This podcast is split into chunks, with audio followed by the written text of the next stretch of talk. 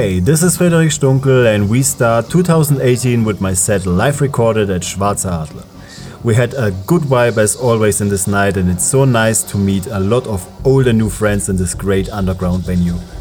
I would thank my agency Cube Plus for the great work they had done in 2017 and looking straight forward to this new year. 2018 will bring a few releases from myself the upcoming months and some nice gigs too. Watch out, friends, and get updated about that on my Facebook and Instagram pages. The following hour is live, so you can feel the energy that happens on the dance floor. I'm Frederic Stunkel, hit it.